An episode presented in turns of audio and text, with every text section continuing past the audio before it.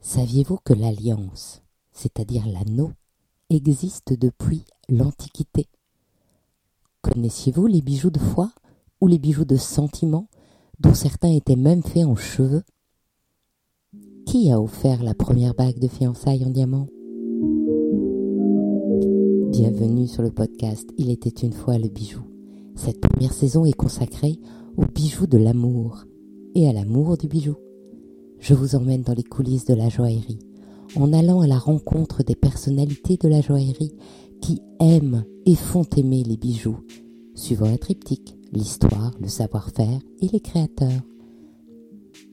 Dans ce premier épisode, je vous emmène dans l'histoire, la vraie, la grande et la plus belle, puisqu'il s'agit des bijoux d'amour, avec Christine Masseron. Je suis Anne Desmarais de Jotan amoureuse des mots et passionnée du bijou. Êtes-vous prêt à écouter les plus belles histoires de bijoux? Commençons. Il était une fois le bijou. Aujourd'hui, je suis avec Christine Masseron. Bonjour Christine. Bonjour. Christine est conférencière et enseignante sur l'histoire du bijou. Elle intervient notamment à l'École internationale du marketing et du luxe, à l'Institut national de gémologie et à la Haute École de joaillerie. Alors, j'ai déjà une première question. Est-ce que il y a toujours eu des bagues d'amour? Oui, il y a toujours eu des bagues d'amour. Les premiers témoignages remontent à l'Antiquité, à la fois dans la Grèce antique et dans la Rome antique, où il était de tradition de euh, s'offrir un anneau en gage de fidélité, promesse de fidélité, en vue éventuellement d'un mariage euh, ultérieur. Et notamment dans la Rome antique, il y avait une tradition où les jeunes Romains portaient dans leur bouche des anneaux et euh, incitait les jeunes filles à euh, récupérer cet anneau, notamment pour lire l'inscription qui, qui y figurait. Et quelle inscription y figurait? Alors, il y a eu beaucoup de messages d'amour euh, assez variés, hein, mais il reprenait une promesse de fidélité, de perpétuité dans la poursuite des sentiments et la reconnaissance éternelle qu'ils se vouaient l'un à l'autre.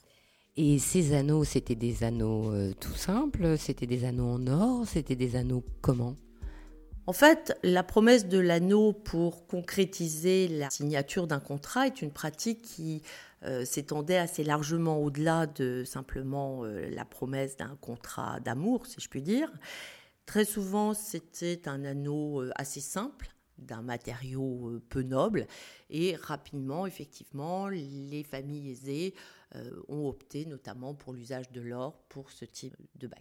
Si je me souviens bien, c'est ce que vous aviez appelé l'annulus pronubus, c'est ça?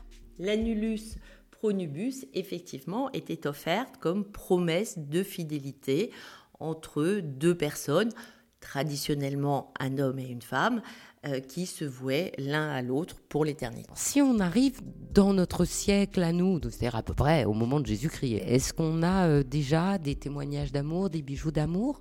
Oui, il y a des témoignages, et notamment Pline l'Ancien, au 1er siècle après Jésus-Christ, dans ses différents écrits, témoigne de la pratique de l'échange de l'anneau en gage de promesse de fidélité. C'est euh, la même chose que pour l'Antiquité. Dans l'Antiquité, par exemple, dans la Grèce antique, il y avait la symbolique du nœud d'Hercule. Hercule qui était censé avoir terrassé le lion Némée et avoir attaché les pattes du lion selon un nœud bien particulier. Et ce nœud a été repris, par exemple, comme emblème pour euh, les jeunes mariés, puisque le soir des noces, le marié devait dénouer les vêtements de son épouse qui était lié en nœud d'Hercule. Et ce nœud d'Hercule avait la particularité d'être prometteur, notamment en termes de fertilité, puisque Hercule est censé avoir eu 70 enfants. Donc c'était une promesse euh, de bon augure. si on avance un petit peu dans le temps, qu'est-ce qu'on trouve comme autre bague? Cette tradition de l'anneau s'est perpétrée euh, au fil des ans et il y a eu notamment euh, les bagues dites fédées. Ce sont les bagues de foie qui euh, existent déjà au niveau du, Moyen Âge. On en retrouve trace même quelquefois dans des temps plus anciens. Et elles représentent essentiellement deux mains jointes et elles symbolisent véritablement la promesse, le gage de promesse et de confiance. Hein, les deux mains jointes vont être très populaires du Moyen Âge jusqu'à la Renaissance. Ces deux mains jointes, ça veut dire qu'on est marié ou qu'on va se marier? À l'époque, il n'y a pas, comme on l'a aujourd'hui, la différence entre la bague de mariage et la bague de fiançailles. Ça, ça interviendra au XVe siècle, mais c'est vraiment la bague d'amour qui finalement à mon sens, symbolise davantage cette promesse de confiance, cette promesse de fidélité, plus que deux étapes, j'ai envie de dire, dans le process fiançailles plus mariage. En fait, les deux mains qui se joignent, qui se croisent, c'est la symbolique du rapprochement de deux êtres qui visent à faire un parcours ensemble. Ces deux mains sont détachables ou c'est un anneau avec les deux mains Alors, il existe euh, différents types de bagues. Il existe des bagues avec simplement la gravure de deux mains jointes et il existe également des bagues que l'on dit des bagues jumelées où en fait les deux fiancés apportaient chacun finalement la moitié de la bague et c'est l'union de ces deux bagues qui forment en relief, si je puis dire, sur le chaton de la bague, euh, les deux mains qui se croisent et qui témoignent de euh, l'union que se vouent ces deux êtres. L'homme et la femme ont les mêmes bagues oui, sachant que très souvent c'est quand même la femme, la fiancée qui est porteuse, si je puis dire, de ce bijou. Et c'est certainement l'un des bijoux auxquels la femme est le plus attachée. Et il y a même eu plus tard, euh, au XVIIIe siècle et au XIXe, presque des magazines qui euh, stipulaient en cas de doute, euh, qui rappelaient alors d'une certaine façon les femmes par rapport à leur engagement vis-à-vis de cette bague, engagement vis-à-vis de leur époux et engagement vis-à-vis d'elles-mêmes également. Je crois que j'avais vu aussi dans un hôtel de vente une bague où il y avait deux petites mains et quand on l'ouvrait, à l'intérieur, il y avait un petit cœur. Oui, le cœur euh, est l'un des nombreux symboles que l'on retrouve sur ces bagues d'amour. Ça n'a pas été le seul. Euh, il y a eu des symboles euh, animaliers, comme le chien, par exemple, qui a la connotation d'être un animal très fidèle. Il y a eu également des symboles végétaux, comme le lierre ou le myosotis. Pourquoi particulièrement? C'est une petite fleur bleue toute modeste parce que euh, je crois, si je ne me trompe pas, que myosotis en anglais, c'est Don't Forget Me. Est-ce que ces bagues ont d'autres caractéristiques? Est-ce qu'on écrit des choses dessus? Absolument. Beaucoup de ces anneaux, en fait, portent des inscriptions. Assez curieusement, nombreuses, de nombreuses inscriptions sont en français. On a également des témoignages de bagues dans d'autres pays avec des inscriptions en anglais, par exemple. Cela tient à une tradition qui euh, fait que beaucoup de gens croyaient que le fait d'inscrire un message sur un objet qui était directement porté à même la peau, eh bien, amplifiait finalement la symbolique de ce bijou donc euh, des, on a appelé ça des posies, et moi pour toujours, euh, pour l'éternité. Et ça pouvait avoir aussi une connotation j'allais dire un peu divinatoire, puisqu'on implorait euh, l'amour éternel, avec aussi un côté bénédiction, selon les croyances de tout un chacun. Donc c'est très loin de aujourd'hui où on note juste les deux prénoms et la date du mariage.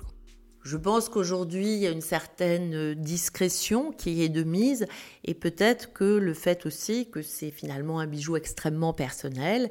Et d'ailleurs, au fil du temps, le message qui était quelquefois inscrit sur l'extérieur de l'anneau et donc visible par tout un chacun, finalement, est revenu à l'intérieur de la bague de façon à ce que seul finalement ceux qui portent cette bague d'amour eh bien soient euh, témoins de ce message et il n'y a plus nécessairement la nécessité de l'exprimer aux yeux et aux vues de tous.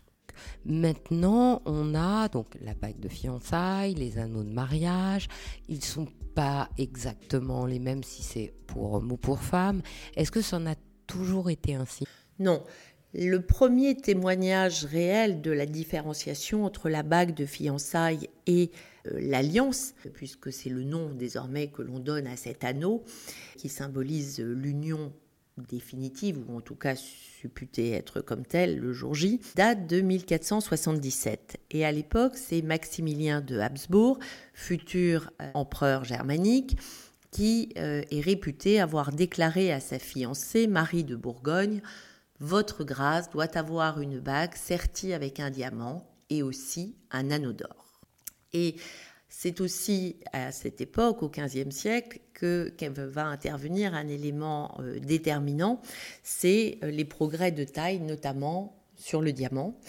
Et rapidement, le diamant, finalement, va devenir euh, l'emblème du romantisme amoureux, l'emblème de cette promesse de fidélité et qui va jamais cesser finalement de se développer jusqu'au XXe siècle. C'est grâce à Maximilien qu'on a droit à deux bagues, si j'ai bien compris. Voilà, on peut remercier euh, Maximilien de Habsbourg et puis on peut remercier aussi toutes celles et tous ceux qui ont contribué finalement à entretenir cette tradition. Ces anneaux, on les a toujours portés au même doigt?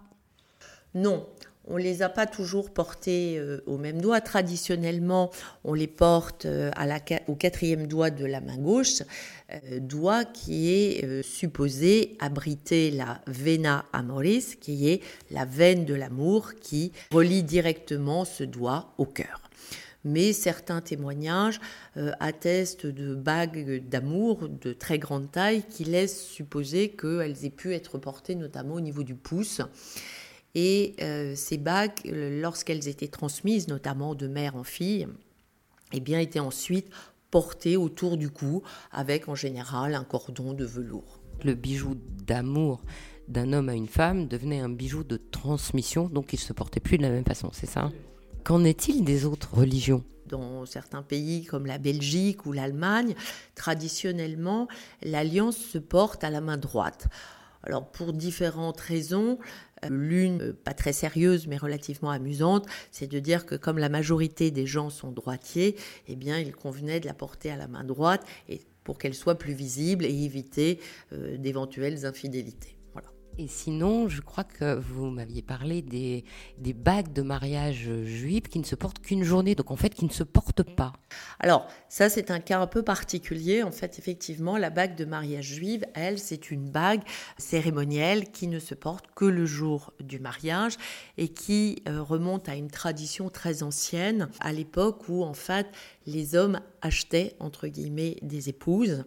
Mais ces bagues de, mariage juive, en fait, elles se caractérisent essentiellement sur le plan esthétique par le fait que le chaton est surmonté d'une petite maison dont très souvent le toit s'ouvre et qui évoque le foyer qui sera créé par le couple.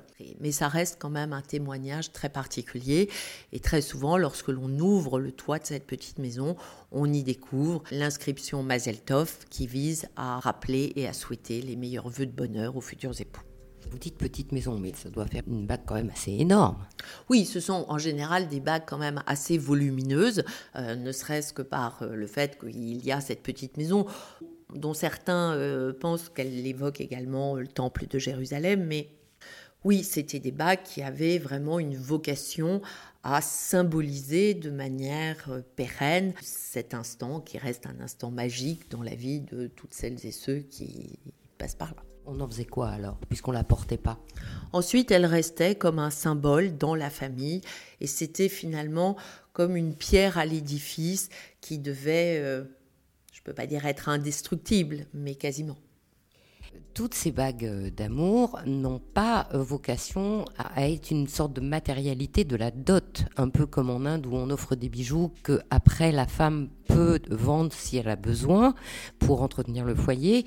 Est-ce que ces anneaux-là, parce qu'on parle d'anneaux relativement simples là, oui, après, je pense que euh, ces anneaux, en fait, ont vraiment eu pour vocation de symboliser et de matérialiser un acte d'union entre deux êtres. Pour la femme, ça reste quelque chose, euh, certainement le bijou auquel, indépendamment de sa valeur, elle reste le plus attachée, parce qu'elle a, une, valeur symbolique, la bague d'amour, que ce soit ensuite l'alliance ou la bague de fiançailles telle qu'on la connaît aujourd'hui c'est vraiment euh, le symbole d'un changement dans sa vie, d'un changement de statut, et c'est aussi le symbole de tout un engagement qu'elle prend vis-à-vis de son époux. Beaucoup de textes témoignent de la valeur apportée à cette tradition de la bague d'amour.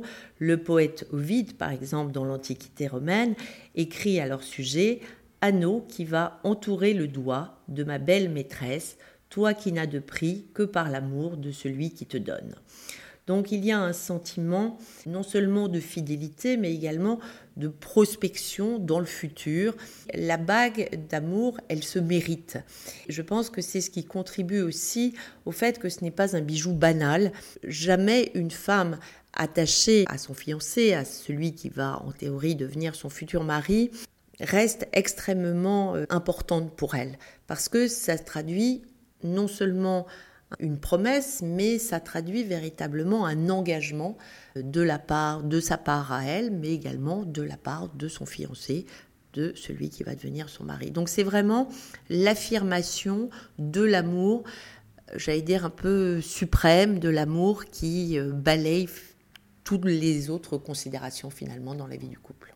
L'amour sort triomphant. Alors, à contrario, s'il se passe quelque chose, si on rompt les fiançailles, si on rompt l'engagement, qu'est-ce qu'on fait de cette bague? Tout dépend de l'époque à laquelle on se trouve. Au XVIIIe siècle, j'aimerais vous rappeler un extrait d'une revue qui s'appelle The Ladies Monthly Museum. Et en 1798, cette revue rappelle aux lectrices britanniques la recommandation suivante. Portez votre alliance à chaque instant, car en elle réside plus de vertu qu'on pourrait l'imaginer. Si vous êtes contrarié de façon inattendue, assailli de pensées inconvenantes, ou tenté de quelque façon que ce soit de vous éloigner du droit chemin, posez les yeux sur elle et rappelez-vous qui vous l'a offerte, l'endroit où vous vous trouviez et ce qui s'est passé en ce moment solennel. Donc pour répondre à votre question, clairement, eh bien, même s'il y avait des tentations, le fait de porter un regard euh, ému sur sa bague de fiançailles, devait dissuader les femmes. Aujourd'hui, je pense que ce type de recommandation euh, peut paraître un peu désuète. Il n'empêche que je pense très honnêtement que ça reste un bijou que l'on souhaitera transmettre à ses descendants par exemple, en cas de deuil, je sais qu'il y a des bijoux de deuil qui sont aussi des bijoux d'amour avec des cheveux dedans, euh, avec des petits chiens euh, qui parlent de la fidélité. Ces bijoux-là, euh, est-ce que aussi c'est une autre tradition qui se fait après la bague de fiançailles? Et ça arrive à peu près à quelle époque ça? En fait, le bijou sentimental a vraiment été exacerbé au XIXe siècle. Ça correspond aussi à la mode, entre guillemets, des bijoux de deuil, avec effectivement, comme vous l'avez dit, les euh, bijoux de cheveux qui étaient très fréquents à l'époque. Globalement, il y a eu une époque où on souhaitait véritablement, j'allais dire, symboliser l'attachement à un être cher par la remise d'un objet extrêmement personnel, d'où l'usage des cheveux, qui est tombé en, désuétude ensuite, à la fois pour des raisons d'hygiène et puis avec l'avènement de la photographie qui a permis finalement de rendre plus présent euh, la proximité avec un, un être cher. Je pense que ce bijou reste euh, quelque chose auxquelles les femmes sont extrêmement attachées, que l'on a à cœur de transmettre. Dernière question que je pose à tout le monde. Est-ce que vous, vous avez un bijou fétiche? Bien, moi, par exemple, je ne me suis jamais fiancée ni mariée, mais c'est vrai que j'ai à cœur de garder et de porter de temps en temps, je ne le fais pas en permanence, mais la bague de fiançailles de ma propre mère elle est comment? Elle est en or Elle a des diamants? Alors c'est une bague euh, ancienne euh, qui a été créée à l'époque à partir de diamants appartenant à ma grand-mère, grand-mère que je n'ai malheureusement pas connue. Donc d'une certaine façon, c'est aussi un attachement sentimental à une femme qui m'a beaucoup manqué, à ma propre mère qui n'est plus là aujourd'hui. Et Je n'imagine pas un jour me dessaisir de cette bague, même si je sais très bien que elles ne sont pas forcément du goût de mes filles, mais je pense que l'attachement familial à des êtres chers euh, sera plus fort que les modes d'aujourd'hui ou de demain. L'amour sera plus fort que tout. Absolument. Merci beaucoup Christine. Merci. Au revoir. Au revoir. Et pour finir cette belle histoire, ils furent heureux, s'aimèrent longtemps et aimèrent les bijoux. Toujours. Ainsi se termine cet épisode d'Il était une fois le bijou. Si cette histoire de bijoux vous a plu, je vous donne rendez-vous dimanche dans deux semaines avec une autre personnalité du monde de la joaillerie. Pour aborder la partie savoir-faire, je vous emmène à la rencontre de Marc Lower, des ateliers du créateur, et nous vous ferons entendre les bruits secrets d'un atelier de joaillerie. Retrouvez-moi sur le site Il était une fois les bijoux ou les réseaux sociaux et n'oubliez pas de mettre plein de petites étoiles qui brilleront comme des joyaux.